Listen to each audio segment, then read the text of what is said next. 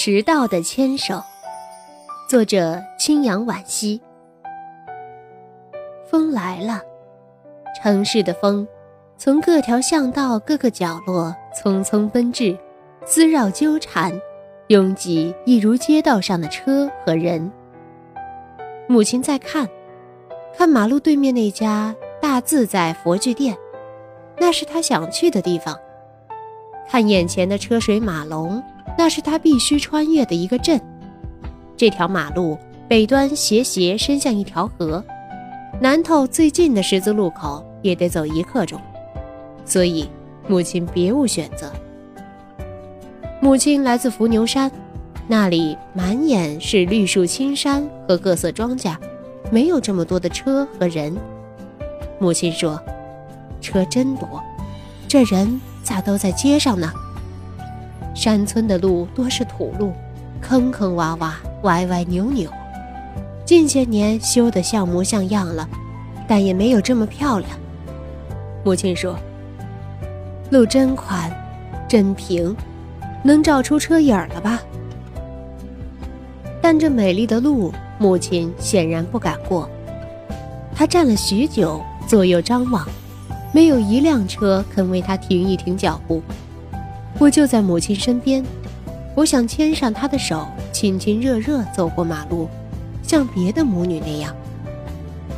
可是母亲不看我，只看着马路，脸上有淡漠，还有倔强，如我幼时看惯的样子。而我，也一如幼时，只能看着她的手而已。牵手，与我们母女生疏至旁人无法想象的地步。在故乡那个小盆地里，多的是大山小山、沟沟坎坎，多的是黄土地、乱石滩，唯独缺乏温情。那里的孩子与田野上的花花草草，与满地跑的小猫小狗没有两样，都是望天收的自然生命。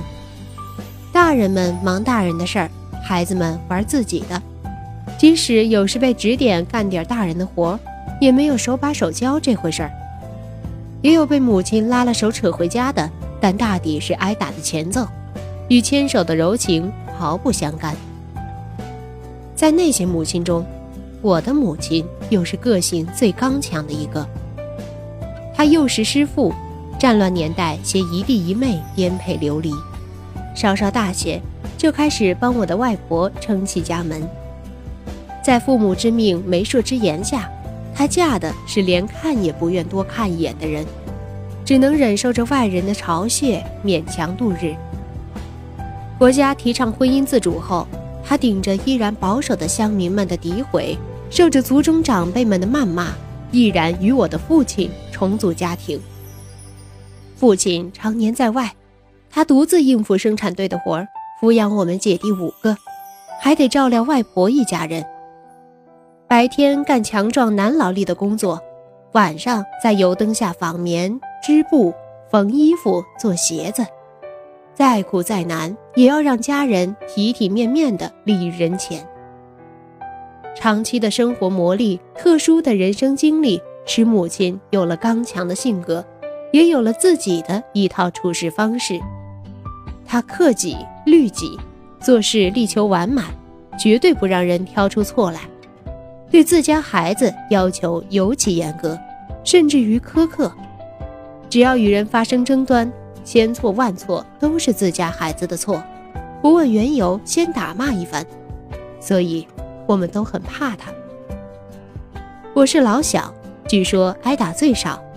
尽管如此，即便是跟了母亲去谁家吃酒席，我也是小心的跟在他后面，亦步亦趋，诚惶诚恐。生怕一不小心出了差错。对于母亲的手，我只能远远观望，暗暗揣想，牵手，那是梦里也不敢企及的。不招来一顿责打，就已经很是满足了。那时也不觉得这有什么，一切似乎理该如此。今天我却有些伤感了。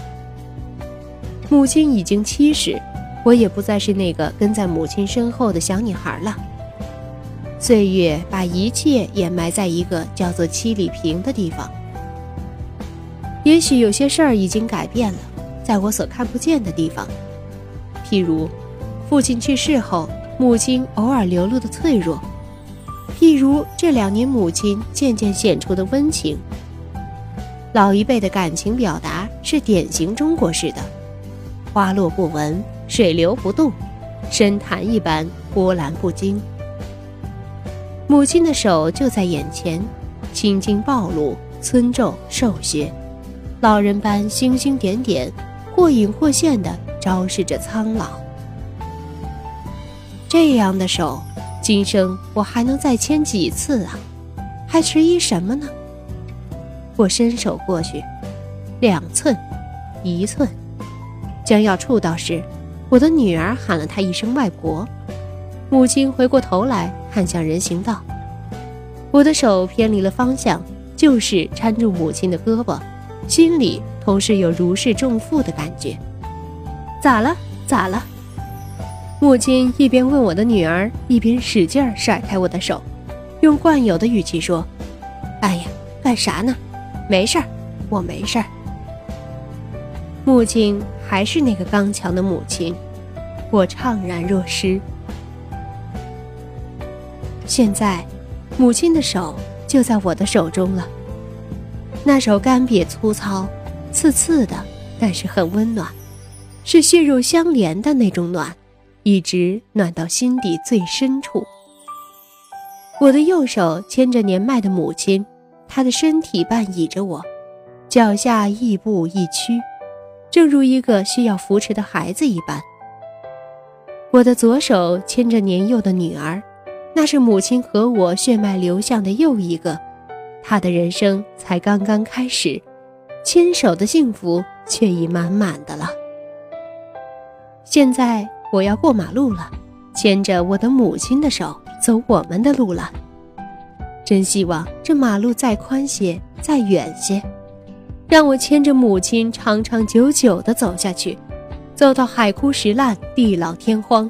走出他艰辛粗粝的人生，走出一段细腻温馨的晚年。现在，现在，我说不下去了。